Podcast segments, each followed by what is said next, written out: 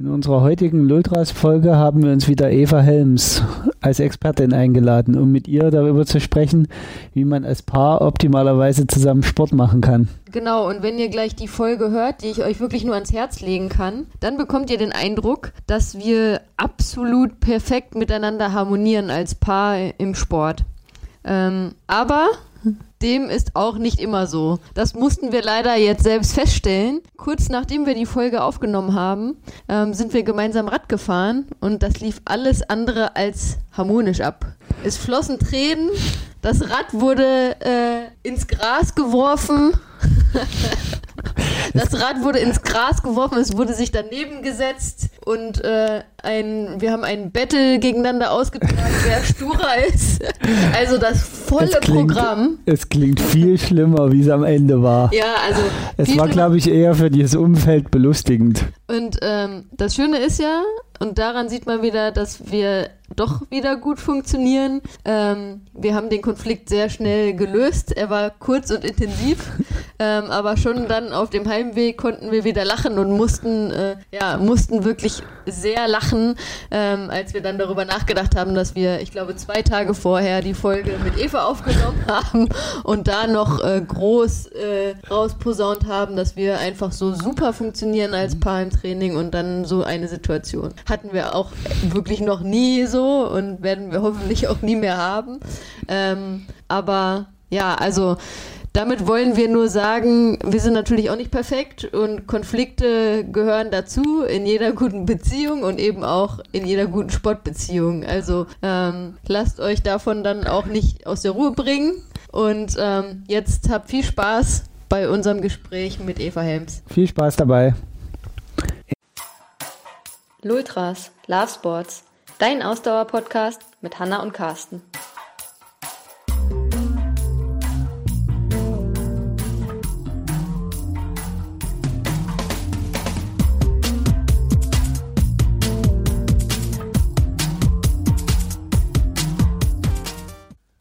Hallo Eva. Hallo Carsten und hallo Hanna. Hi Eva, schön, dass äh, wir wieder zusammengekommen sind. Genau. Ja, Virtuell. Das, das muss man ja heutzutage immer betonen, dass man sich virtuell trifft. Na, äh, eher muss man doch jetzt betonen, wenn man sich wieder zusammengefunden so, wenn man hat, sich oder? Nicht virtuell trifft, ja, wahrscheinlich ist das so, ne? Ja, das letzte Mal hatten wir gesprochen, das war, glaube ich, äh, recht zu Beginn der Corona-Krise. Gleich am Anfang, ich habe nachgeschaut, das war genau Mitte März war das. Ja, mhm. das war ja dann wirklich zu Beginn auch der Restriktionen. Ähm, und da hatten wir darüber gesprochen, wie man aus mentaler Sicht jetzt die ganze Situation angehen könnte. Genau. Ähm, jetzt sind seitdem, ja, dann jetzt ungefähr zwei, dreieinhalb Monate schon vergangen. Rechne ich jetzt richtig? Mitte ja. April, ja, dreieinhalb Monate, krass, ja. Wahnsinn, wie schnell man sich auch gewöhnt hat an das Ganze. Ähm, und heute wollen wir aber mal über ein anderes Thema sprechen, was du auch vorgeschlagen hattest und was für uns auch sehr gut gepasst hast, weil wir beide da auch äh, direkt betroffen sind. Äh, magst du vielleicht mal sagen, ähm, über welches Thema wir heute sprechen wollen? Ja, also in meiner eigenen Coaching-Praxis begegnet mir das tatsächlich relativ häufig und deswegen habe ich gedacht, wir greifen das mal auf. Und zwar geht es um das Training sie mit ihm oder gerne auch andersrum, er mit ihr. Und die Möglichkeiten, wie man aus gemeinsam als Paar gewinnbringend für beide Seiten trainieren kann, so dass beide am Ende zufrieden sind. Ja, also wie gesagt, ist für uns natürlich auch ein spannendes Thema, weil wir da selbst betroffen sind und auch tatsächlich was, äh, wo wir uns auch schon viele Gedanken drüber gemacht haben, weil es für uns natürlich auch als Trainer ähm, irgendwie immer ein, äh, immer ein Thema, ein wichtiges Thema ist bei den Athleten und Athletinnen, die wir betreuen, ähm, wie der ganze Trainingsalltag auch ähm, in das Privatleben passt und eben wie ähm, da das Zusammenspiel mit dem Partner oder der Partnerin ist und ähm, ja, im Idealfall ist es so wie bei uns, also würde ich jetzt sagen, dass eben beide den Sport auch betreiben und dass man dann ähm, das Training irgendwie auch mit dem Privatleben ein bisschen kombinieren kann. Genau, also ich denke, die Fragestellungen sind dahingehend unterschiedlich, wenn beide den Sport betreiben. Das ist eine Geschichte, die es zu betrachten gibt. Und die andere ist natürlich die, wenn einer von beiden diesen Sport, zeitintensiven Sport betreibt und der andere zum Beispiel gar nicht oder eine andere Sportart oder nur sehr wenig. Also vielleicht zwei verschiedene Schienen, die man da mal anschauen sollte. Ja, auf jeden Fall. Wie ist da deine Erfahrung? Weil du hast ja gesagt, das ist auch ähm, regelmäßig Teil bei deinen Coachings. Wie ist da deine Erfahrung? Also erstens, wie ist die Verteilung? Ist es häufig so, dass irgendwie beide in dem Sport aktiv sind oder ähm, ist es eher öfters der Fall, dass ähm, vielleicht einer sehr aktiv ist oder eine sehr aktiv ist und dann der Partner oder die Partnerin ähm, eher dem Sport selbst aktiv nicht so zugewandt ist? Also zunächst mal muss ich sagen, ähm, meine Seite ist ja überwiegend die mentale Seite. Und ich kann jetzt aus dem Bereich Radfahren zum Beispiel berichten. Ich gebe ja diese Stress bei Bergab-Seminare und da ist es tatsächlich häufig so, dass eine Seite und ich so 90 Prozent eher bereits Rad fährt, oft sehr ambitioniert Rad fährt. Ähm, die beiden lernen sich irgendwie kennen zusammen, werden ein Paar. Sie hat bis dahin wenig oder gar nichts gemacht und ähm, beginnt dann auch mit dem Rennrad einzusteigen und dann steht schnell so eine Situation, er ist leistungsmäßig weit überlegen und sie kommt nicht hinterher. Sowohl konditionell als auch eben speziell im technischen Bereich, insbesondere zum Beispiel das Bergabfahren. Und da gibt es dann doch einiges an, an, Konflikten, Frust auf beiden Seiten. Ja. Und das arbeiten wir dann auf in den Coachings. Hm? Also so wie bei uns sozusagen. Also zumindest. hat, hat, nein, nein, mit, mit, nein, mit, also ich muss dazu sagen, mit einer, äh, nur ein einziger Aspekt daraus ist wie bei uns, und zwar, wenn wir um die Kurve fahren. Ja, ah, ja. auch bergab fahren. Oder bergab fahren. Also alles, was technisches Fahren ist, da, äh, also ich äh, könnte tatsächlich äh, da sicher mal ein äh, Coaching äh, würde mir gut tun bei dir in, in der Hinsicht, weil das technische Fahren ähm, ja ist bei mir ähm, gelinde gesagt nicht besonders positiv ausgeprägt und ich bin da auch ja wahrscheinlich wie ähm, einige andere Frauen auch sehr, sehr vorsichtig, was das äh, technische Fahren angeht. Und das heißt halt bei uns, wenn wir zu zweit fahren und äh, es ist auch nur eine kleine Kurve, ähm, um die wir fahren, dann ist Carsten gleich. Wenn ich vorher im Windschatten war, ist er gleich hinter der Kurve fünf, sechs Meter weg von mir. Ja, also diese Geschichte hat ja immer zwei Seiten. Das eine ist tatsächlich die Fahrtechnik. Also ich denke, Kurventechnik kann man, kann jeder lernen, sollte auch jeder lernen, weil Strecken ohne Kurven gibt es halt nun mal nicht. Ja, das ist die eine Seite. Ob man wirklich lernen muss, ähm, Bunny Hops zu machen, äh, weiß ich nicht, ob das nötig ist, aber eine Kurve fahren lernen wäre natürlich ganz geschickt. Das andere ist die mentale Seite. Ja, also praktisch zu lernen, selber die, das Unwohlsein ein bisschen zu regulieren, aber eben auch, und das merke ich, das nimmt bei mir zu, die Bedeutung, ähm, die Kommunikation der, der der Partner untereinander, weil zu dem eh schon vorhandenen Stress von, von vielleicht dem Gefühl, ich, ich bin nicht schnell genug, kommt eben auch, oh Gott, was denkt jetzt der andere? Damit sind wir schon im Thema drin. Ja, das ist dann genau das, was dann passiert. Ich bin eh schon unter Druck und jetzt wandert meine Aufmerksamkeit auch noch zu meinem Partner, der eventuell schon seit zehn Minuten unten am Berg steht und äh, fußtippend auf mich wartet. Verschärft dann die Situation. Also das ist tatsächlich ein Punkt, den ich auch versuche zu vermeiden. Also äh, ganz bewusst zu vermeiden, dass wenn ich irgendwo warte, dass das dann so wirkt, als würde ich genervt warten. Mhm. Bist also, du auch innerlich nicht genervt? Ähm, nö, eigentlich nicht. Aber das liegt ja daran, dass man mich eh sehr schwer aus der Ruhe bringen kann. Also, ehe mich was äh, stresst oder ich mich da genervt fühle von irgendwas, da muss schon viel passieren. Also ja, ein bisschen beim Radfahren warten, das hilft dann noch nicht. Ich ja, ich denke, da hat Hanna dann auch einfach Glück gehabt, sagen wir es mal so. Ich, es gibt auch andere Situationen, wo, das muss jetzt auch nicht nur der Partner sein, das kann zum Beispiel auch eine Gruppe sein. Ja, also wenn dann mal eine ganze Gruppe unten warten muss, dann, dann erhöht sich der Druck einfach. Ähm, aber ich versuche und ich überlege mir auch zukünftig, ob ich das versuche, den Partner da auch immer noch mehr mit einzubinden, weil der Partner, der, oder sagen wir einfach mal ganz neutral, der, der es besser kann, kann die Rolle, die ich in meinem Seminar als Coach innehabe, durchaus von mir übernehmen und quasi Aufgaben übernehmen, die ich meinem Schützling dann mitgebe. Ja. Weil nichts tut so gut wie das Gefühl, ähm, der andere steht mir wohlwollend gegenüber und ich kann, ich fühle mich da beruhigt und ich kann mich ganz auf das zu konzentrieren, was ich jetzt zu tun habe. Weil es wird ja besser. Es wird ja auf jeden Fall besser. Es ist ja kein Dauerzustand. Ja, ja also ich glaube, ähm, bei uns beiden ist das jetzt so, dass es auch einfach so ist, dass wir da wirklich schon ein eingespieltes Team sind, schon seit äh, vielen Jahren beide den Sport betreiben, seit vielen Jahren auch beide ähm, regelmäßig zusammen trainieren. Und ich glaube, wahrscheinlich haben wir da schon ähm, jede Menge Learnings irgendwie ähm, ja, mitgenommen bei uns, damit es funktioniert. Ähm, ich kann mich aber auch noch ähm, an viele Situationen zu Beginn erinnern oder auch eben Situationen, wie es ist, wenn man in einer Gruppe unterwegs ist.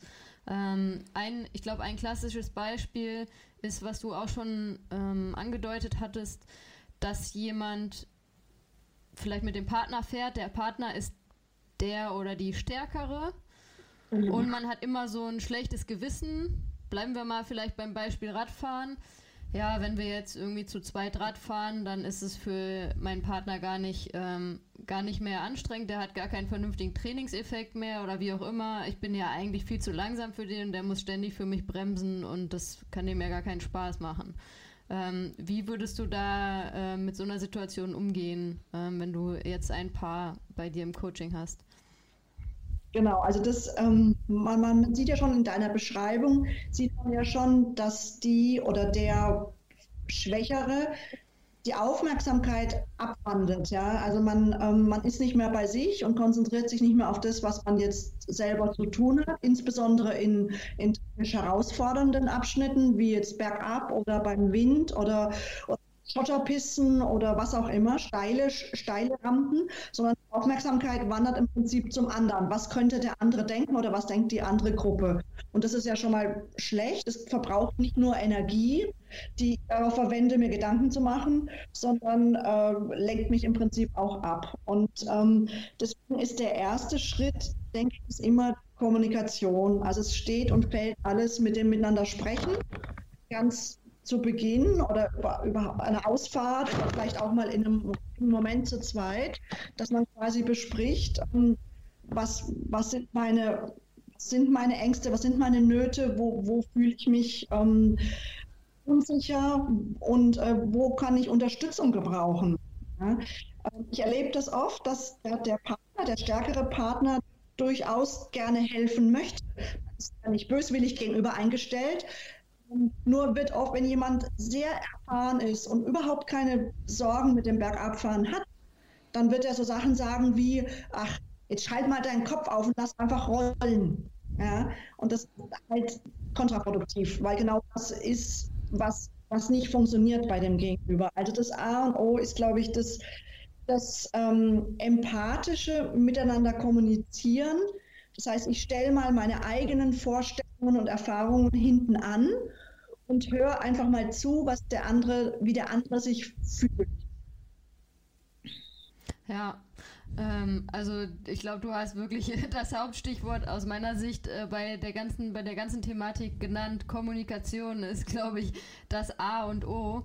Ähm, auch würde ich sagen, bevor man gemeinsam jetzt ein Training macht oder vielleicht auch gemeinsam bei einem Wettkampf läuft, das ist ja auch so ein Thema, wo es aus meiner Sicht ganz, ganz wichtig ist, dass man vorher irgendwie abspricht, okay, äh, wie gehen wir das Ganze jetzt an? Ähm, wir haben auch so ein, tatsächlich auch ein Beispiel, aus dem wir gelernt haben. Okay, als wir beim Tokio-Marathon gelaufen sind zusammen, mhm. das ist mittlerweile, ich glaube 2015 war es, ähm, da sind wir zusammen gestartet und ich weiß gar nicht, wie wir uns vorher abgesprochen haben. Ja, wir wollten zusammenlaufen, ne? Ja, bis Was du weggelaufen bist. Mein Mann guckt mich schon böse okay. an. Ähm, also, wir wollten zusammen gemeinsam den Tokio-Marathon laufen.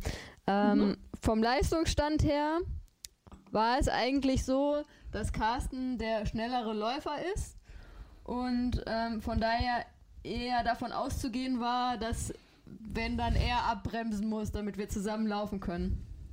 Okay. Dann ist aber es so gelaufen, dass bei Kilometer ja 30x irgendwas, weiß ich nicht, 35, Kilometer 35, der Klassiker, ähm, Carsten große Probleme hatte und ähm, ähm, angefangen hat zu gehen. Und äh, tatsächlich sind wir beide sehr unterschiedlich auf der Marathondistanz. Bei mir ist immer dieser mentale ähm, Vorsatz, den ich habe, ich muss auf jeden Fall durchlaufen. Das Schlimmste für mich ist, eine Gehpause zu machen im Marathon. Also egal, ob ich das Tempo äh, niedrig halten muss, aber für mich ist immer ähm, der mentale Weg beim Marathon gut durchzukommen, dass ich halt wirklich durchlaufe, komme, äh, was wolle. Und dann waren wir halt in dieser Situation, ähm, dass eben dann plötzlich Carsten sagte, nee, ich muss jetzt hier mal gehen. Okay. Und ähm, wir hatten eben ja, auf so, auf so eine Situation waren wir nicht vorbereitet, weil eigentlich, wie gesagt, war Carsten ja der äh, Stärkere von uns. Ja. Und in der Situation habe ich dann tatsächlich zu Carsten gesagt, sorry, aber ich kann, ich kann jetzt hier nicht gehen. Das, wenn ich jetzt anfange zu gehen, dann äh, das ist, das ging für mich halt mental in der Situation gar nicht. Das heißt, ich bin dann äh, weitergelaufen und ähm, bin dann entsprechend auch ähm, etwas vor Carsten ins Ziel gekommen. Mhm. Ähm, habe im Ziel auf ihn gewartet und Carsten war, äh, sagen wir, leicht erzürnt. also ähm, ich glaube, das ist auch so ziemlich äh, die einzige, ähm, unsere einzige Erfahrung, wo wir tatsächlich als Paar dann auch da so eine kleine Krise ähm, bei so einem naja, sportlichen also, Wettkampf also, hatten. Krise also, hatten wir jetzt nicht. Hatten wir nicht, ne? War Was hättest gut. du dir in dem Moment gewünscht, Carsten? Hä? Was hättest du dir in dem Moment gewünscht? Ja, also das, das Problem, die Geschichte hat ja noch eine Vorgeschichte. Also das Problem war nicht, dass meine Frau da weggelaufen ist. Das Problem war, dass meine Frau eine Woche vorher sich den Fuß vertreten hatte. Eigentlich, ja, wir lange gekämpft haben, ob sie überhaupt laufen kann. Also mhm. ich mir echt da den Buckel gemacht habe Mhm. Und dann in der ersten Schwächephase, die ich gezeigt habe, in anderthalb Wochen Tokio-Urlaub, nachdem ich ertragen habe, dass meine Frau mit ihrem Fuß Probleme hatte und ich mich da gekümmert habe und wir alles gemacht haben und getestet und getaped und ich das Tapen geübt hatte und weiß der Geier alles. In meiner allerersten Schwächephase hat meine Frau nichts Besseres zu tun, wie mir den dicken Mingel Mittelfinger zu zeigen und einfach davon zu rennen.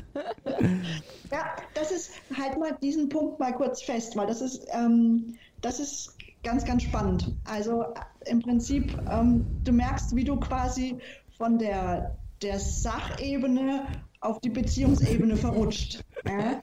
Die, die Sachebene ist die, du hast eine Schwächephase und Hannah geht's gut. Ja? Sie merkt, sie kann so weit, so gut, dass sie, also dass es für sie nicht passt, jetzt stehen zu bleiben oder zu gehen. Und, ähm, und dann verrutscht man, man verrutscht in der Ebene. Man fängt dann quasi an, das persönlich zu nehmen, dass sie jetzt weiterläuft. Ja, die, die ist undankbar mir gegenüber und schon steckt man quasi in so einer persönlichen kleinen Krise drin. Ähm, das ist, glaube ich, eine ganz wichtige Aufgabe, in, egal ob im Training oder im, im Wettkampf, wenn man zweit unterwegs ist, dass man versucht, immer auf der Sachebene zu bleiben.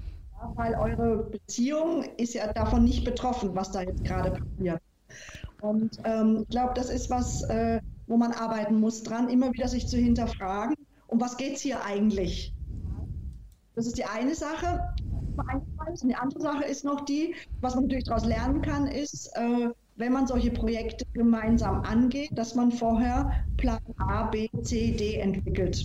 Dazu gehört eben, sie bleibt stehen, er muss aussteigen, äh, sie ist viel schneller oder, oder er rennt schon nach fünf Kilometern weg. Ja? Alle Pläne sozusagen dafür Pläne zu entwickeln. Weil das ein Plan im laufenden Rennen zu entwickeln, ist schwierig. Ja, also ich glaube, das haben wir auch daraus gelernt, aus der Erfahrung. Wir haben aber keinen Plan A und keinen Plan B und keinen Plan C, sondern es ist klar, dass du immer weiter rennst, weil ich keinen Bock mehr habe. ja, das ist mittlerweile klar. Aber, Wenn das soweit in Ordnung ist, dann ist doch wunderbar. Ja, dann gibt es ja keinen Bedarf, was zu ändern. Nein, also, mhm. ich, also ich, ich glaube, äh, so wie du das gerade geschildert hast, ich fürchte, bei vielen Paaren führt das tatsächlich auch zu schweren Krisen. Ich kann mir das sehr gut vorstellen. Ja. Ähm, ja, es war jetzt eine emotionale Erzählung von mir und in dem Moment habe ich wahrscheinlich auch die Sachebene verlassen damals. Mhm. Ähm, aber für mich solche, sind solche Sachen auch nach ein paar Minuten wieder erledigt. Also ich bin jetzt nicht so ein Typ, der äh, daran sich dann noch tagelang aufhängen muss. Äh, mittlerweile ist es einfach eine lustige Anekdote. Genau. Das ist trotz, trotz allem ist das ein, ein, ein Thema, was da praktisch mit reingehört. Dir gelingt es quasi dann das hinterher, ihr habt vermutlich drüber gesprochen und dann war das wieder geklärt und, und dann war auch alles gut und ihr habt euch vielleicht gemeinsam an eurem Finish-Tag erfreut. Ähm, wenn wir jetzt nochmal auf diese Radfahren-Sache zurückkommen, das kann sich aber auch natürlich festfressen, ja? dass man im Prinzip ähm, äh, daran, immer wieder daran scheitert und das Gefühl hat, ich komme dem nicht hinterher, ich bin eine lahme Ente und ich bin auch nicht so sportlich und was mache ich hier überhaupt? Und ja, und dann sagt er noch so Sachen wie, äh, ja, ähm, eben, schalte mal den Kopf aus, lass einfach rollen und dann wird das auch zu einem schwerwiegenderen Problem, was auch die Freude am Radfahren tatsächlich wirklich dauerhaft auch trüben kann. Ja, weil die Trainingsjahre, die er ihr in dem Fall halt leider meistens äh, voraus hat, die kann sie nicht aufholen. Ja, das heißt, man muss andere Lösungen finden, wie man das gemeinsame Radfahren gestaltet. Ja, also das ist, das ist, glaube ich, tatsächlich ein Thema. Ne? Also das, das kann ich, wie gesagt, ich kann das auch äh, äh, gut nachvollziehen, dass das bei anderen eben eben nicht so läuft, äh, wie das jetzt bei uns läuft. Wir sind da sicherlich ähm, in einem sehr glücklichen Zustand und können eben, wie gesagt, solche Anekdoten dann eher erzählen, weil es für uns nur Randnotizen sind, aber ich, ich gebe dir schon recht, also äh, wenn man da manche so sieht, wie die auf den Fahrrädern gemeinsam unterwegs sind, äh, wobei ich muss sagen, ich habe das Gefühl, das ändert sich auch gerade so ein bisschen. Also hättest du mich vor zwei Jahren zu dem Thema äh, gefragt, vor drei Jahren hätte ich gesagt, naja, erstens mal sind es relativ wenig Pärchen, die gemeinsam unterwegs sind auf dem Rennrad. Und äh, zweitens hätte ich gesagt, ja, da hat man eher so das Gefühl, dass der Mann gelangweilt vorne wegfährt und die Frau hinterher hecheln muss. Mhm. Aber ich habe mittlerweile so das Gefühl, dadurch Radfahren auch bei, bei Frauen immer attraktiver wird, Gott sei Dank, und das immer mehr äh, da auch sich äh, durchdringt, dass es an vielen Stellen mittlerweile durchaus äh, gemütliche Zweierpärchen unterwegs sind. Also wo man auch, auf, äh, wenn man denen begegnet, so das Gefühl hat, da, da ist jetzt kein, kein Wettkampf zwischen den beiden oder kein einer ist viel, viel stärker wie der andere. Ja, ja, also kann ich, ich weiß nicht, ich habe da keine repräsentativen Zahlen dazu. Ich weiß nur, dass wenn ich im Odenwald hier fahre, dass ich häufig mir entgegenkommende Paare sehe, die den Berg, also ich komme den Berg hoch und die kommen den Berg runter und ich schon häufig sehe, also er ist immer vorne natürlich und sie sitzt, also ich inzwischen sehe ich das einfach auch, wenn jemand Angst auf dem Rad bergab hat und ähm, sie ist mit äh, verbissenem Gesichtsausdruck hinten dran. Aber ja, das ist nicht repräsentativ, das ist nur, nur ein, ein Einblick. Ähm, ich denke, das ist, was man vorher einfach, also A, was wir jetzt gerade gesagt haben, die Kommunikation, ganz wichtig, ja, dass man auch versucht, auch wenn es einem fremd ist, sich in den anderen mal hineinzuversetzen und sich vorzustellen, wenn ich jetzt meine Trainingspartnerin wäre, ja, wie würde ich mich jetzt fühlen, um dann Zugang dazu zu bekommen, wie das, was das Gefühl ist, Angst auf dem Rad zu haben. Mhm. Und vielleicht auch fragen, was brauchst du denn? Ist es dir angenehmer, wenn ich vorne wegfahre? Soll ich lieber hinten dran bleiben? Das spielt ja auch eine Rolle. Ja, soll, sollen wir uns so verabreden, dass ich immer unten auf dich warte? Da gibt es viele Möglichkeiten, das zu, zu lösen. Am idealsten finde ich immer, wenn, wie gesagt, wenn, wenn er so ein bisschen die Rolle von dem, von dem Coach übernimmt und, und von hinten sie hinter ihr herfährt vielleicht und sie um, ihr sagt, was sie zu tun hat von hinten. Okay. Weil, wie gesagt, mit jeder gelungenen Abfahrt äh, wird, wird sie ja auch stärker auf dem Rad. Mhm. Also äh, wo Carsten jetzt gesagt hat, ja, ähm, bei uns, wir sind irgendwie in der glücklichen Situation, bei uns funktioniert das halt und wir funktionieren gut zusammen, da muss man ja trotzdem auch dazu sagen, dass das bei uns trotzdem auch ein ähm, Entwicklungsprozess war. Also bei uns mhm. hat das immer schon gut funktioniert, weil wir, glaube ich, gut kommuniziert haben und ähm, was, glaube ich, eine ganz, ganz wichtige Sache ist, äh, die wir noch nicht so direkt, aber indirekt die ganze Zeit angesprochen haben. Im Endeffekt ist es ja so, dass ähm, wenn man zusammen unterwegs ist sportlich, immer der stärkere Rücksicht auf ähm, den oder die Schwächere äh, nehmen muss, weil sonst funktioniert es nicht. Ähm, das ist bei uns immer schon so gewesen, dass Carsten da auch immer sehr rücksichts rücksichtsvoll äh, war und ist. Ähm, aber trotzdem, gerade wo wir beim Beispiel Radfahren sind, ähm, ist das bei mir auch so gewesen, dass ich am Anfang immer so ein bisschen ein schlechtes Gefühl hatte. Also einfach auch ein schlechtes Gewissen tatsächlich. Ja, aber äh, wenn Carsten jetzt mit mir fährt, ich bin ja viel langsamer als er und das ist ja ähm, für ihn, ja, wie ich am Anfang schon angesprochen habe, ne, das hat ja für ihn dann gar nicht den ähm, den notwendigen Trainingseffekt und, und so weiter mhm. und so fort. Also ich glaube, ähm, das wäre jetzt auch illusorisch zu sagen, dass das ähm, einfach so funktioniert. Also ich glaube, da muss man sich auch so ein bisschen finden. Bei uns ist es mittlerweile so, dass wir und gerade jetzt in diesem Jahr mit ähm, Corona und der Tatsache, dass man ja, also bei uns zumindest bisher, wir noch gar nicht in Gruppen unterwegs waren, sondern wirklich den Großteil unseres Radtrainings zu zweit ähm, absolvieren ja. Dass das bei uns jetzt so passt, dass Carsten halt wirklich 95 Prozent der Zeit vorne wegfährt und ich in seinem Windschatten. Und das ähm, funktioniert so gut, dass wir beide auch sagen können, okay, ähm, das passt mit unseren Trainingsbereichen auch, das äh, funktioniert gut. Und ähm, wenn Carsten mal vorne weg ist, dann wartet er halt. Ähm, da haben wir halt einen ganz guten Weg gefunden. Genau. Und da, damit hast du, glaube ich, einen ganz wichtigen Punkt angesprochen. Also einmal gilt natürlich, das insgesamt ein Wettkampfklima im Training zu vermeiden. Also wenn das aufkommt und wenn man das zulässt, dass der eine sich schlecht fühlt, weil der andere eventuell nicht genug trainiert, ähm, dann ist man auf schlechten, in eine schlechte Richtung abgebogen. Und was ihr da besprochen habt, was du gerade gesagt hast mit dem, mit dem im Windschatten fahren, das ist natürlich eine echt kreative Lösung und ich bin sicher, es gibt auch noch mehr kreative Lösungen. Man kann auch einen, einen Hügel zweimal oder dreimal fahren. Was, was man nicht außer Acht lassen darf, ist, dass der stärkere Partner natürlich sein Training auch gerne in, in, in nicht reduzieren, sondern eben so, wie es im Plan steht, durchführen möchte. Das heißt, der Kreativität sind da eigentlich keine Grenzen gesetzt, wie man das so organisieren kann, dass eben beide auf ihre Kosten kommen. Man kann auch zusammen losfahren, sich dann trennen und sich dann wieder treffen oder was auch immer. Also ich glaube, da muss man einfach ein bisschen flexibel bleiben und, und, und Lösungen finden, damit am Ende des Tages beide zufrieden vom Plan absteigen.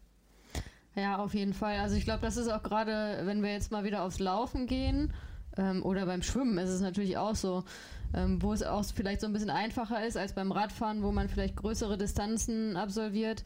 Ähm, aber wo es bei uns auch häufig so ist, wenn jeder sein eigenes Programm hat, beim Laufen sage ich jetzt mal, wir laufen uns gemeinsam ein, dann macht jeder sein Programm, wir kommen wieder zusammen und laufen uns gemeinsam aus. Ne? Das ist, genau. ähm, glaube ich, auch so eine ähm, ja, ganz unkomplizierte Möglichkeit, um trotzdem irgendwie das Training gemeinsam zu absolvieren, aber wo trotzdem jeder sein Programm, ähm, sein Programm Absolut. irgendwie machen kann. Man kann sich hinterher darüber austauschen, sich besprechen und, und, und sagen, wie lief es bei dir heute, was lief nicht so gut, was, was kann ich noch verbessern. Äh, man, man wächst ja gemeinsam, man entwickelt sich ja, man ist miteinander, aber trotzdem trainiert jeder sein Programm. Und durch den Austausch hinterher kann man gemeinsam sportlich wachsen. Also das mhm. ist ja auch ähm, gerade Intervalltraining ist, was viele nicht gerne alleine machen.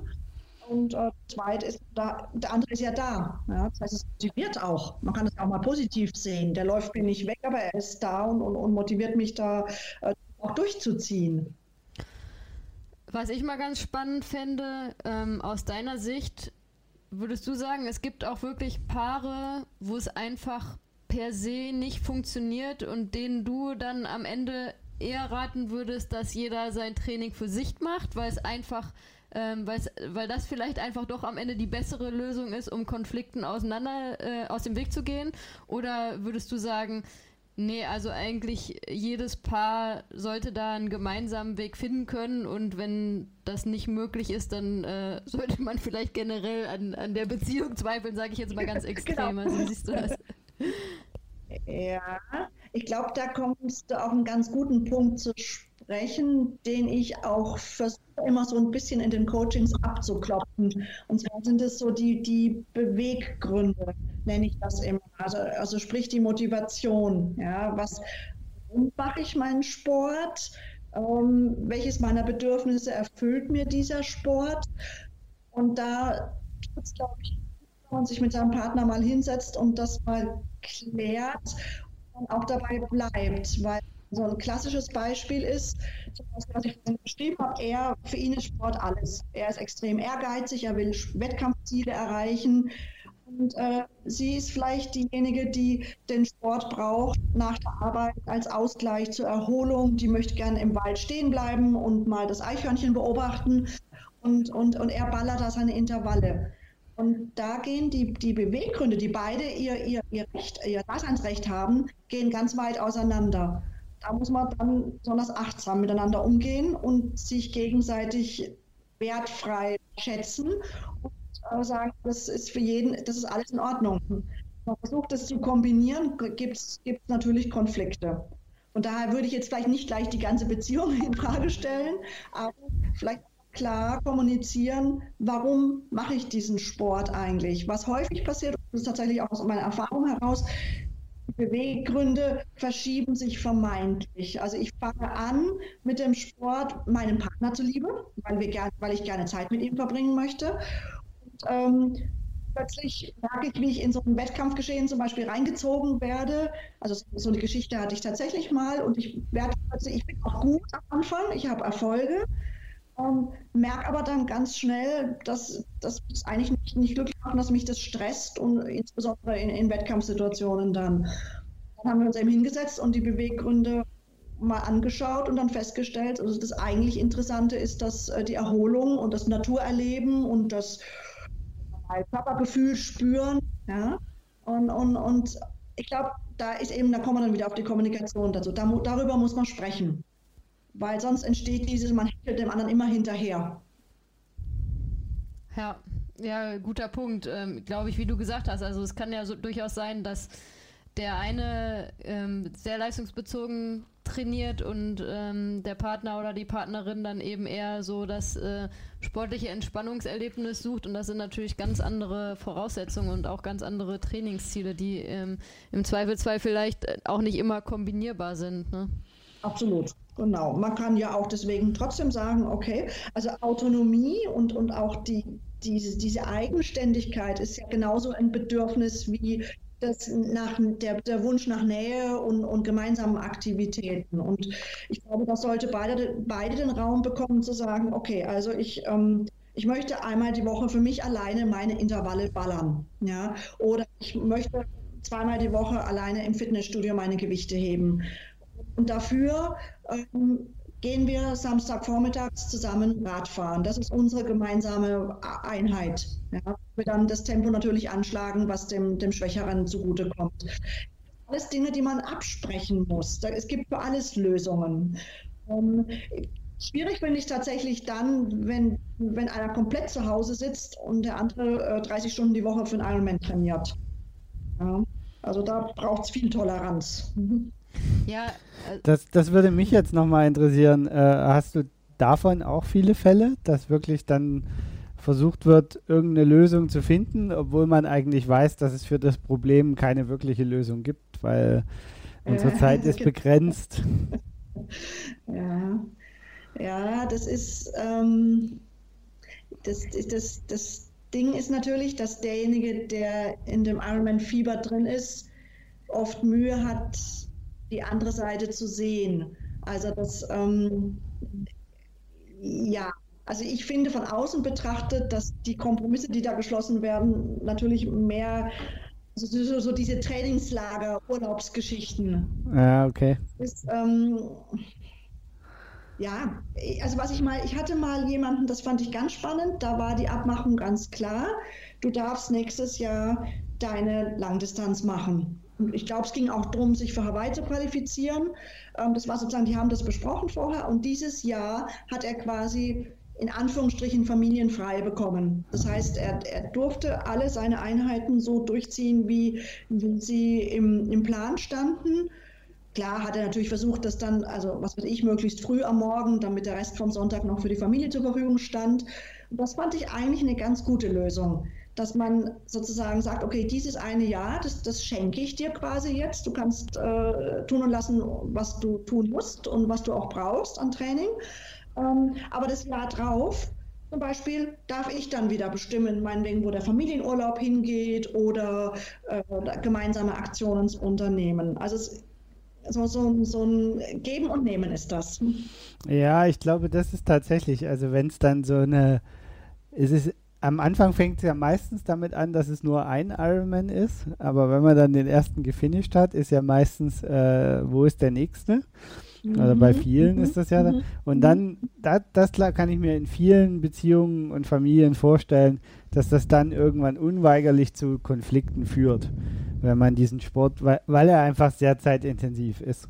Absolut, absolut. Und ich, ich nehme auch ich denke immer noch bis heute, dass ein, ein, ein Langdistanztraining äh, besondere Lebensumstände bedarf. Also, äh, man, also es, man kann nicht nur von 4 Uhr morgens bis 8 Uhr morgens trainieren. Und ähm, ich finde, das muss man sehr achtsam begleiten. Und weil das, was einen schlussendlich bis zum Lebensende trägt, ist natürlich die Beziehung oder die Familie ähm, ein, ein, Ironman ist, ist ein, ein, Abenteuer, was irgendwann im Leben mal stattfindet. Ich finde, da muss man dann schon aufpassen, dass man dem nicht alles unterordnet. Mhm. Das ist ein wichtiger Punkt noch, den habe ich hier auch auf meiner Liste noch stehen.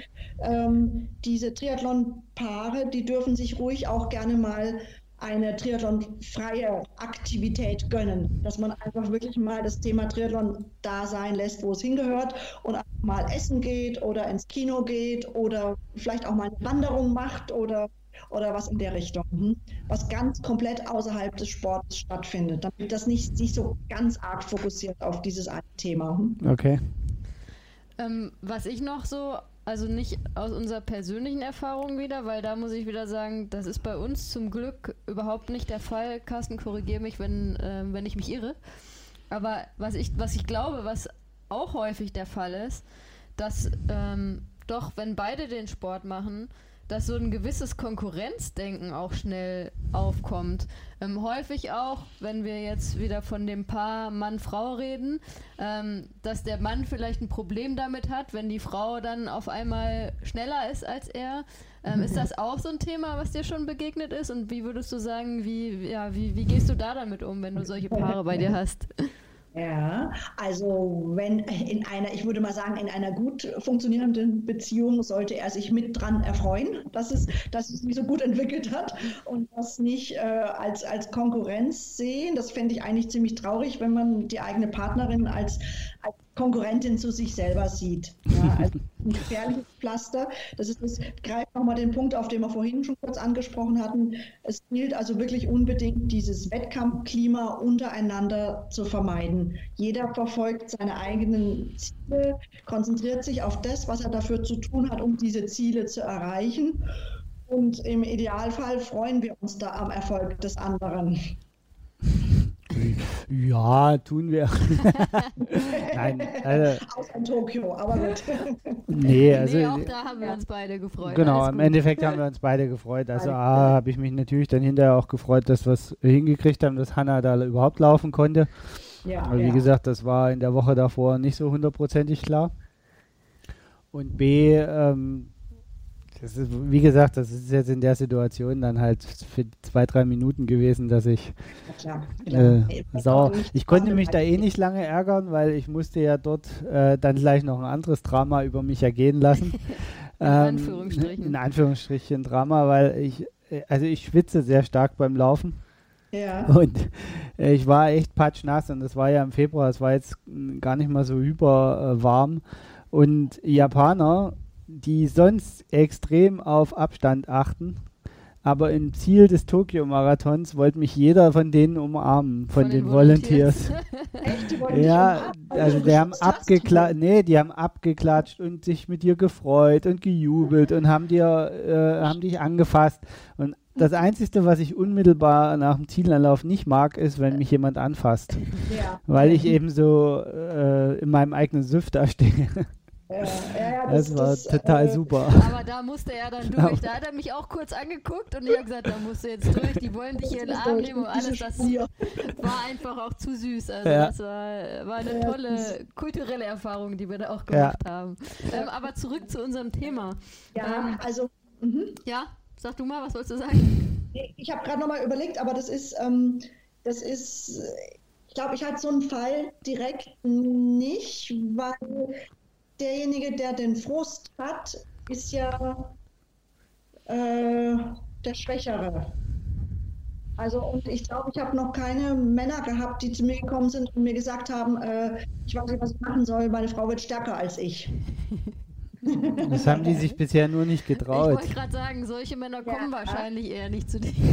Ja, auch das gehört dazu. Es ist natürlich äh, überhaupt, ein, ein, einen Coach in Anspruch zu nehmen, ist häufig eher Frauensache, weil sie äh, einfach gerne mehr reden und, und die Dinge genauer, genauer betrachten und, und, eine bessere Wahrnehmung haben. Wobei ich sagen muss, und ich bin immer sehr stolz über jeden einzelnen Mann, der zu mir kommt, und das gibt es auch, und wir äh, erfolgreich so ein Stressfrei Bergab-Seminar zum Beispiel machen. Also es, die Frauen sind in der Überzahl, aber es gibt auch den einen oder anderen Mann, der davon auch profitieren kann. Hm?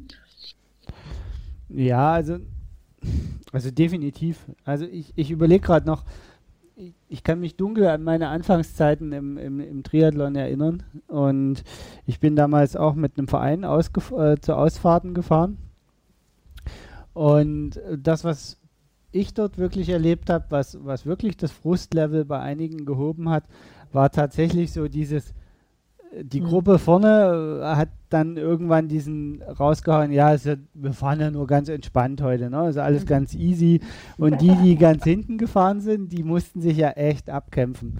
Weil die, die vorne gefahren sind, auch immer vergessen, dass sie immer genau in dem Moment wieder losfahren, wo das Feld von hinten aufgeschlossen hat. Ja, ja, also die ballern da vorne irgendwie raus, dann warten sie zehn Minuten irgendwo, bis mhm. alle wieder da sind. Und wenn der Letzte da ist, der aber ja sich trotzdem extrem schon angestrengt hat und gekämpft hat, dann mhm. fährt die ganze Gruppe wieder los und der kriegt eben genau diese zehn Minuten Erholungspause nicht.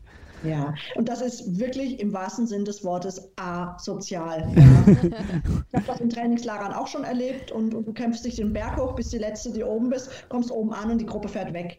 Es ist eigentlich nicht in Ordnung. Also und gerade in Gruppen sollte natürlich irgendjemand diese Gruppe anführen und das ist eigentlich auch der oder diejenige, der darauf achten sollte, dass alle ihre Erholungszeit bekommen. Von daher, das, das ist nicht, nicht fair und ich hoffe natürlich, dass das in, bei Trainingspaaren so Partnern, die gemeinsam trainieren, so nicht vorkommt, ja, in der Form.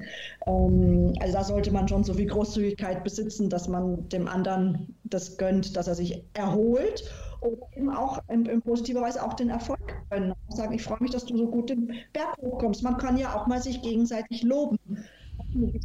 Dass man sich auch mal sagt, Mensch, Wahnsinn, was du heute geleistet hast. Ja.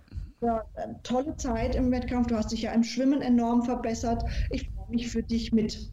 Ja, wer das in, da in Konkurrenz tritt und, und, und äh, sich da irgendwie abgestuft fühlt, also da würde ich mal gucken, ob da nicht irgendwie noch ein anderes Problem. ja, das ist äh, ein Thema. Das fand ich, äh, ich, ich, ich fand das damals nur, äh, also das war eins der ersten Sachen, die mir wirklich auch aufgefallen ist bei Gruppenauffahrten, dass die, die hinten dran fahren, immer die armen Schlucker sind. Ja, ähm, da, was ich noch ergänzend dazu sagen kann, mir fällt auch noch eine kleine Geschichte ein, ist ähm, dieses, äh, dass Männer das oft nicht mögen, von Frauen auf dem Rad überholt zu werden. Oh ja. Und zwar jetzt vielleicht nicht spezifisch auf Paare, aber überhaupt generell in dem Frauen-Männer-Verhältnis. Also ich kann mich an, an epische Radschlachten in, bei der Challenge Rot erinnern, wo also mich irgendjemand von hinten mit allerletzter Kraft überholt hat um sich dann direkt vor mein Fahrrad zu setzen, dann erstmal die Beine hängen hat lassen, weil er so kaputt war hm. und ich mich wieder zurückfallen lassen musste, um den Abstand zu wahren, um dann mühsamst aus meinem Rhythmus rauszukommen, wieder anzusetzen, ihn wieder zu überholen und drei Minuten später ihn wieder von hinten ankeuchen zu hören, wo ich einfach gedacht habe, okay, ähm, diese, dieser, dieser Kampf, also von einer Frau lasse ich mich einfach nicht überholen. Ist vielleicht nicht ganz ein Thema, weil da, da, ja keine private Beziehung stattfindet, aber es ist durchaus auch ein interessantes Thema. Ja, ich glaube, das ist generell ein Thema, wo man einen separaten Podcast drüber machen kann. Aber also, ja. also ich fürchte, dass das auch bei vielen Gruppenausfahrten immer noch ein Thema ist. Also jetzt mal gar nicht so, äh, also in, bei Paaren weiß ich gar nicht so, weil, also wie du vorhin schon gesagt hast, wenn du als, als Mann damit ein Problem hast, dass sich deine Frau gerade mal überholt hat, dann sollte sie dir eh mal ein paar andere Fragen stellen.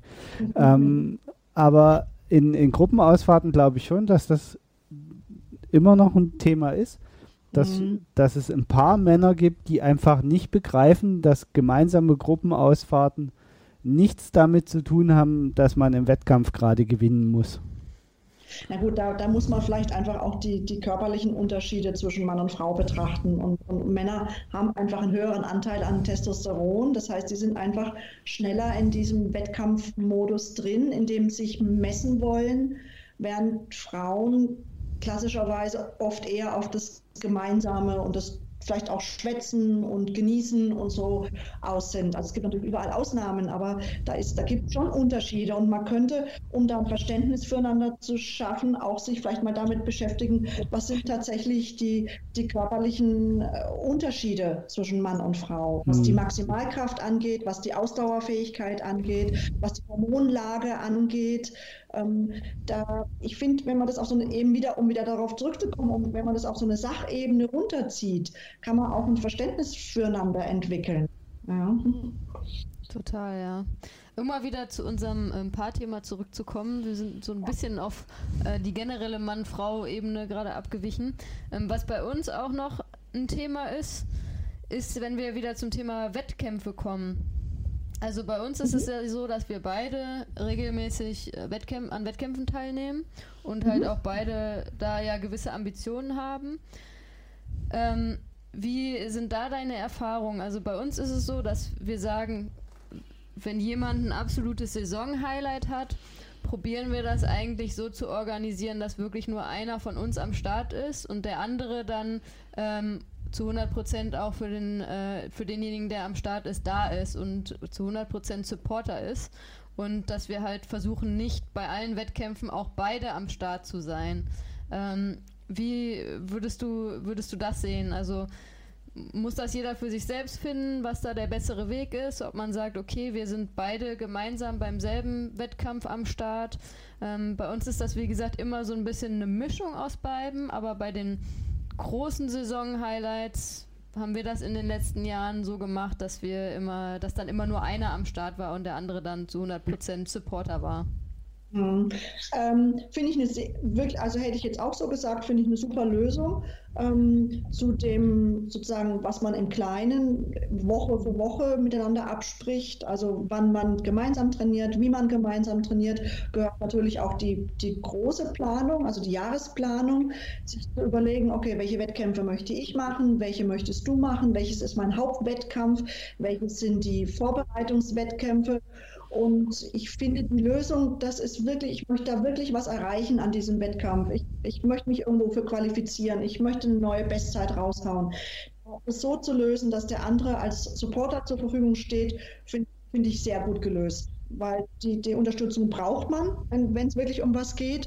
Und ähm, dann können sich beide einfach sehr freuen, wenn man alleine irgendwo auf der Strecke vor sich hin kämpft und ähm, die, sich da nicht, nicht unterstützen kann. Aber man kann natürlich, um einen Ausgleich zu finden, zu sagen, okay, wir suchen uns jetzt zum Beispiel einen besonders reizvollen landschaftlichen Triathlon noch raus, wo wir gemeinsam hinfahren und uns abklatschen auf der Strecke, weil wir uns einfach freuen, hier zu sein. Also auch hier genau würde ich gut planen am Anfang des Jahres. Hm?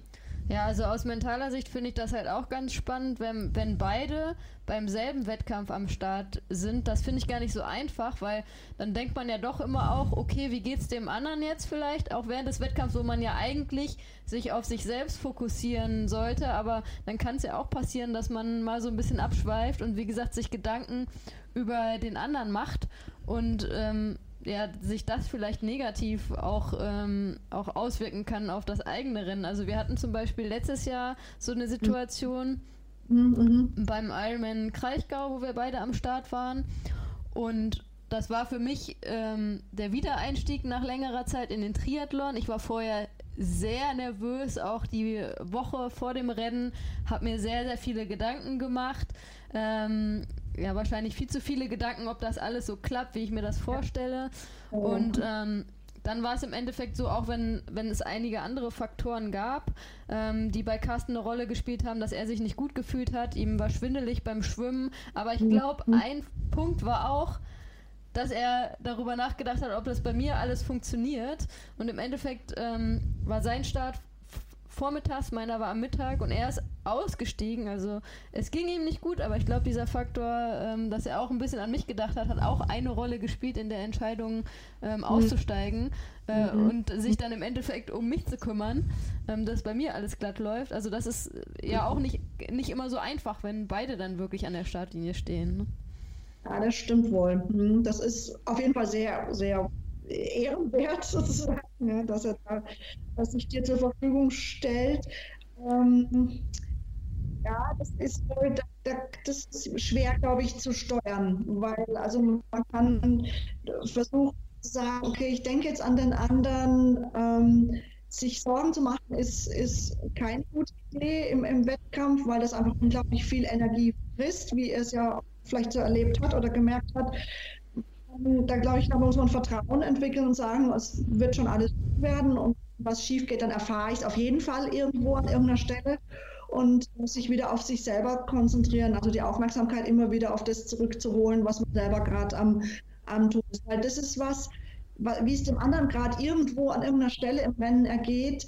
Ähm, ihr habt ja keine Chance, das gerade also zeitnah zu erfahren.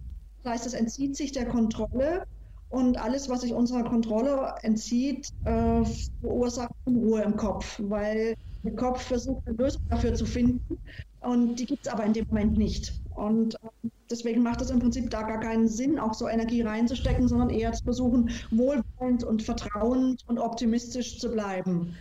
Mhm. Und ich, ich, ähm, ich glaube daran, sie ist gut vorbereitet, sie wird das gut schaffen, aber jetzt bin ich dran, das ist mein Rennen und ich konzentriere mich jetzt erstmal nur auf mich.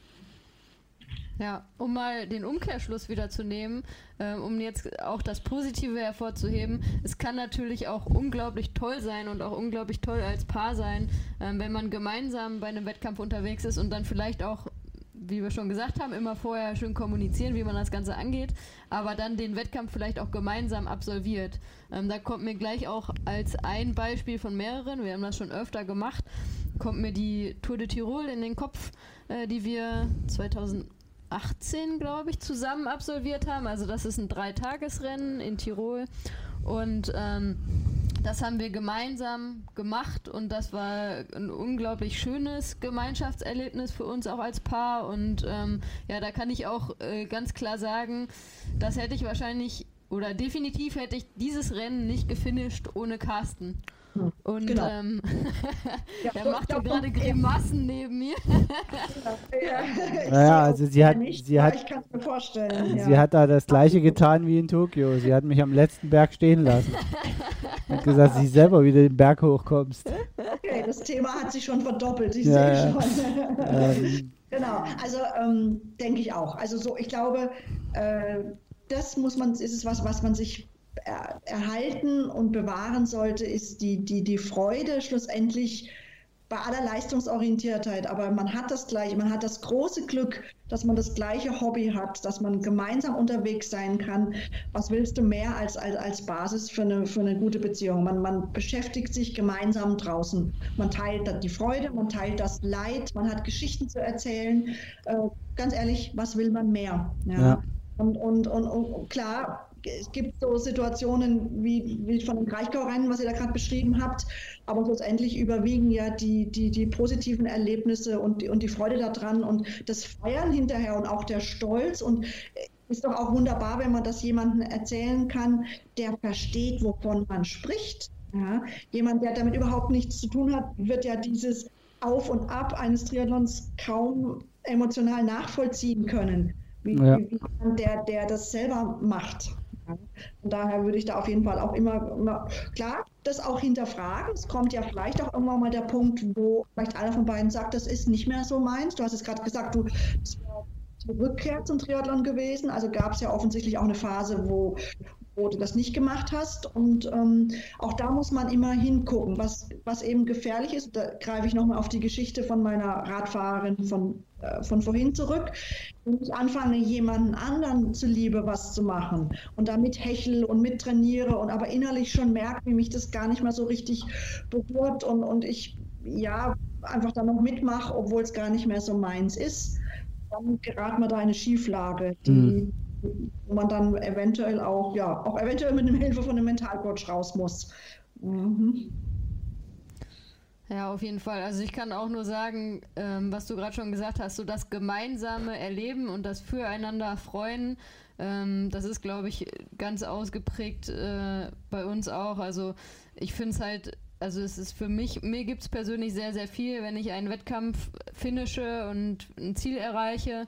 Ähm, aber dass man die Freude dann auch noch mit jemandem teilen kann, der halt auch leidenschaftlich mit dabei ist, das ist dann wirklich nochmal irgendwie emotional doppelt schön, äh, wenn man das erlebt in, in beide Richtungen. Also egal, ob man jetzt selbst derjenige ist, der ähm, da über, über die Ziellinie läuft oder ob es der Partner ist.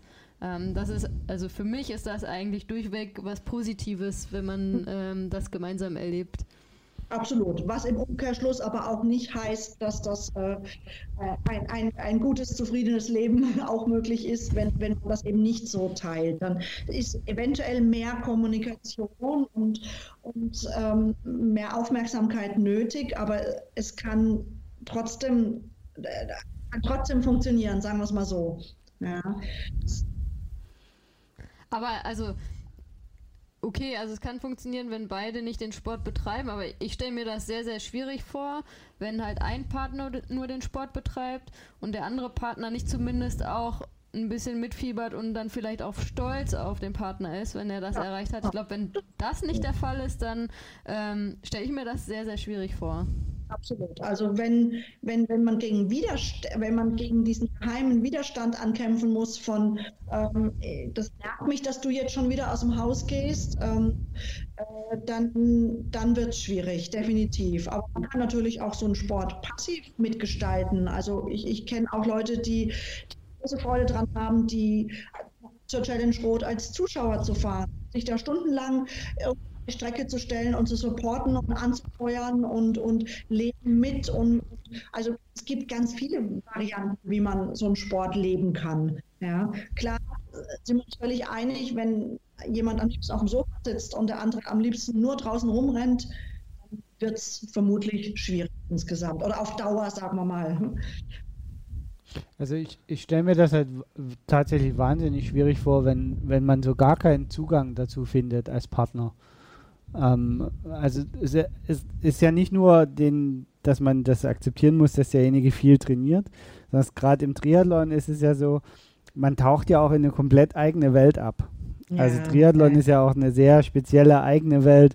Äh, das Equipment, das Material, die ganzen Sachen drumherum und alles Mögliche.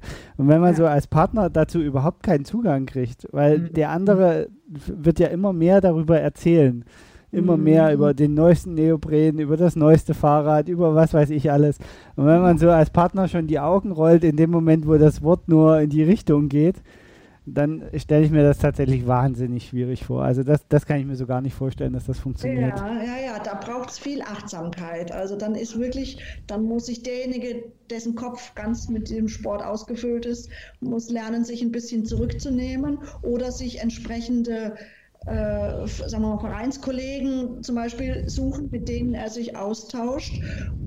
Wirklich versuchen, wenn er dann zu Hause ist, sich auf die Welt äh, zu Hause einzulassen und auch dort präsent zu sein. Das eine. Und das andere ist, dass man auch dem anderen ähm, der, dem das halt das Fieber nicht so gepackt hat, auch Raum zu geben und zu sagen, gut, was wünschst du dir denn? Was möchtest du gerne machen? Und dann gehe ich halt mal mit dir ins Museum oder vielleicht ins Theater oder, oder was auch sonst vielleicht die Interessen des anderen sind, damit auch so ein Gleichgewicht bekommt, das mhm. Ganze.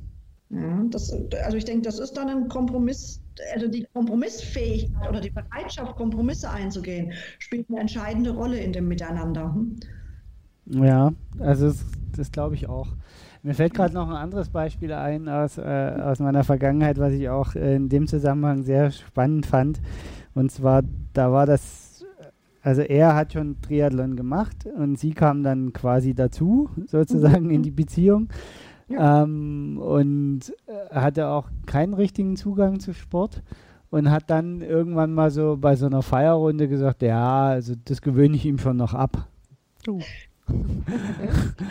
Und okay. da dachte ich so, hm, also ja, es soll ja, es kann sein, ne? Also ich will das gar nicht absprechen, dass er diese Phase dann irgendwann überwindet des Triathlons und lieber auf die Beziehung setzt.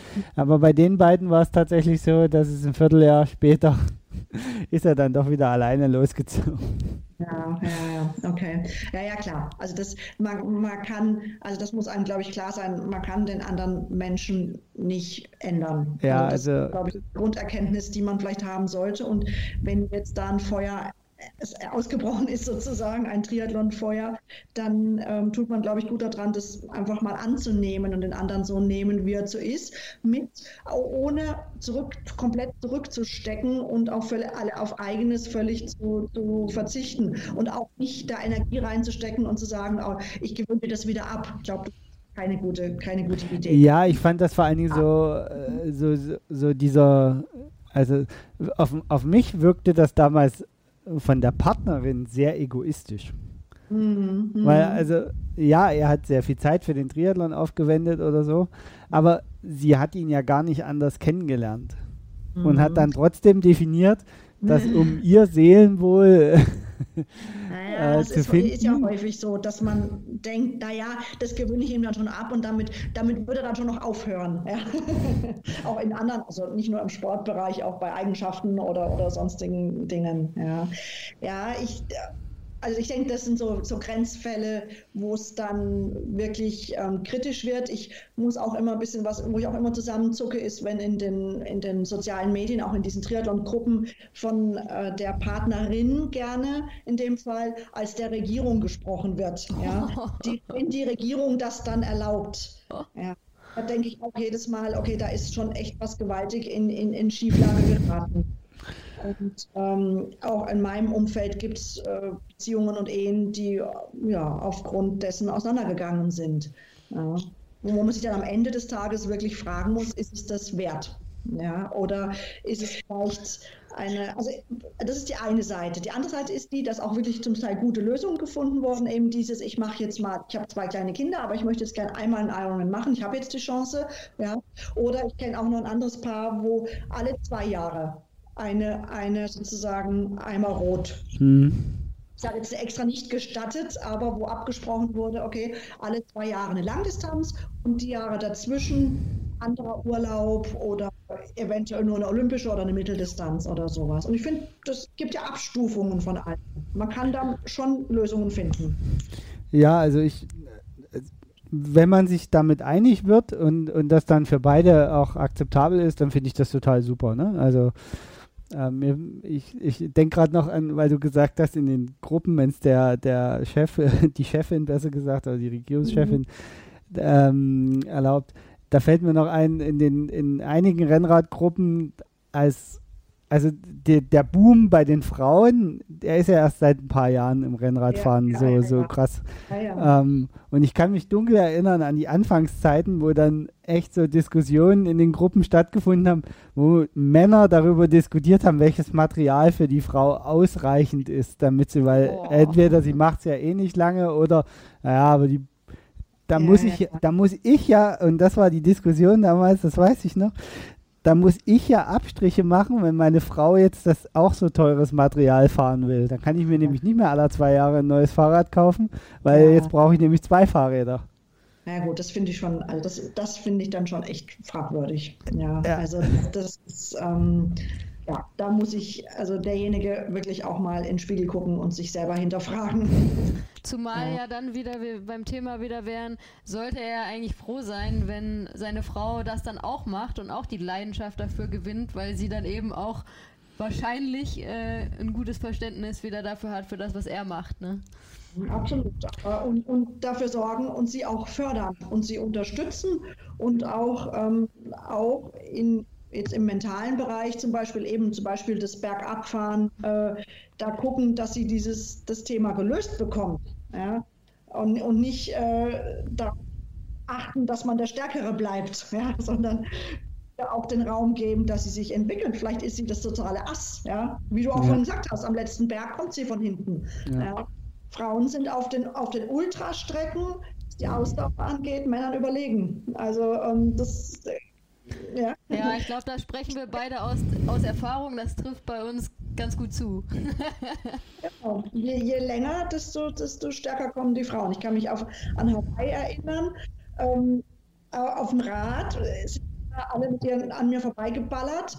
Und Marathon ging dann nichts mehr. Ja? Also auch in Frankfurt war das so. Also es ist einfach, das sind Unterschiede. Und da darf man sich als Frau auch natürlich dran vorbei joggen, ja. Das ja. ist ja auch total okay. Also wenn die Männer überpacen vorher, sind sie es an genau. selber schuld. Genau, absolut. Und wenn sie so, nicht verstehen, dass zum Triathlon halt ein Marathon am Ende dazugehört zum Ironman, dann tut es mir halt auch leid. Dann haben sie auch die, die Schmach nicht anders verdient, ja. als von allen Frauen überholt zu werden. Mhm, genau, wobei wir jetzt dann auch wieder eher im generellen äh, äh, Männer-Frauen-Thema sind. Aber ich finde, ähm, damit schließt sich der, der Kreis quasi zu, zu dem Beginn unseres Gesprächs auch ganz gut, dass ähm, die, die, Kommunikation ist das, das Wort, was über dem Ganzen ja. steht.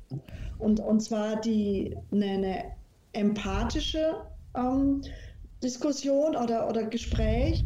Also sprich, ich versuche mich in den anderen hineinzuversetzen. Das ist, glaube ich, für viele eine, eine große Herausforderung, weil alles, was meinen eigenen Erfahrungshorizont und mein eigenes Erleben und, und mein Können quasi übersteigt, da tun sich viele schwer damit, sich das vorstellen zu mhm. können. Mhm. Trotz allem gehe ich davon aus, dass immer ein Wohlwollen da ist und aber einfach vielleicht die Mittel fehlen. Ja, wenn ich dann sage, halte dich doch mal gerade beim Laufen, ja, dann hört sie, hört dann, äh, Schatzilein mag mich nicht mehr. Ja? Mhm. Er sagt aber nur, ähm, äh, Schatzilein, ich will dich unterstützen, dabei besser zu werden. Ja? Oder auch dieser, dieser Spruch, ähm, schalte den Kopf aus beim, beim Runterfahren. Das ist ja schlussendlich, ist das kein, kein, was bist du schlecht auf dem Rad, sondern das ist ein Versuch, zu helfen, zu unterstützen. Hm. Ja, da eine gemeinsame Sprache zu finden und auch wirklich zu hören, was der andere, was für eine Botschaft steckt hinter dem, was der, der andere mir sagen möchte. Ja, ich glaube, das ist die Kunst in diesem ganzen Miteinander. Ja, da, ich glaube, da hast du auch ein, ein, schön, äh, ein schönes Schlussfazit gefunden, denke ich, für, für unser Gespräch heute. Ich glaube, es ist wie ja generell in einer Beziehung so, Kommunikation äh, ist der Schlüssel zu viel und ähm, ähm, solange man da gut miteinander spricht und ähm, da kann man, glaube ich, vielen Konflikten aus dem Weg gehen oder Konflikte lösen. Äh, ich stelle auch fest, ähm, nach unserem Gespräch heute. Wir müssen definitiv nochmal eine Folge über generell das Thema Männer, Frauen machen. Wir sind da heute diverse Male abgewichen. Ich glaube, da ähm, gibt es auch lustige Themen zu besprechen, aber auch wieder äh, ernste, aber interessante Sachen. Absolut. Ähm, Das nehmen wir uns vor fürs ja. nächste Mal. Gerne. Ähm, Gibt es von deiner Seite noch was, Eva, was du jetzt nochmal abschließend äh, sagen wolltest? Oder ähm, sind wir mit dem Thema, ja, Kommunikation ist der Schlüssel ähm, gut bei einem ich, Abschlussfazit? Äh, nee, ich habe eigentlich dem nichts hinzuzufügen. Es hat mir ganz besonders Freude gemacht, mit euch beiden zu sprechen, weil ihr als Triathlon-Paar ja sozusagen auch aus eigener Erfahrung zumindest ein bisschen ähm, berichten konntet. Ich, ich finde es toll, dass ihr diesen Weg auch mit äh, einer guten Kommunikation miteinander gegangen ist, dass man auch mal schmunzeln kann über eine, über eine Situation, die vielleicht nicht ganz so, so geradlinig verlaufen ist. Das gehört ja schlussendlich auch mit dazu. Und ähm, von daher war das ganz besonders spannend, mal äh, da jetzt mit euch darüber zu sprechen. Vielen, vielen Dank für die, für die Einladung. Ja, also ich kann nur für mich sprechen. Mir hat es auch sehr, sehr viel Spaß gemacht. Und also ich glaube, es ist halt ein super interessantes Thema und trifft, glaube ich, auf, ja, auf ganz, ganz viele Leute zu. Ähm, und es ist halt auch ein unterschätztes Thema, glaube ich. Ja, also ich kann mich dem nur anschließen. Mir hat es natürlich auch viel Spaß gemacht. Und, ähm, und, ich kann nur sagen, wir hätten noch viele weitere Anekdoten, die wir erzählen könnten, glaube ich. Aber das äh, würde die Zeit sprengen, die wir uns vorgenommen haben. Ich denke, als, vielleicht auch als, als letzten Satz noch, ich glaube, es wäre ganz spannend, das Thema mal, ähm, also das hier natürlich jetzt online zu stellen, aber auch mal quasi die, die Frage erstellen, was unter den Triathlon-Paaren für Erfahrungen gemacht worden sind und äh, wer was wie für sich gelöst hat. Und da mal ähm, sammeln. Das finde ich also auch eine, eine ganz spannende Geschichte. Das ist doch genau die richtige Aufforderung an unsere Hörerinnen und Hörer jetzt auch äh, uns zu kontaktieren und uns ihre Erfahrungen mitzuteilen, wie sie in ihren Beziehungen mit dem Thema Ungleich oder Gleichheit im Sport umgehen. Genau, stimme ich voll zu. Ich bin sehr gespannt auf die Ergebnisse. Alles klar, in diesem Sinne vielen Dank für deine Zeit, Eva, und ähm, wir hören uns. Ciao. Ich habe zu denken. Ciao. Ciao. Tschüss.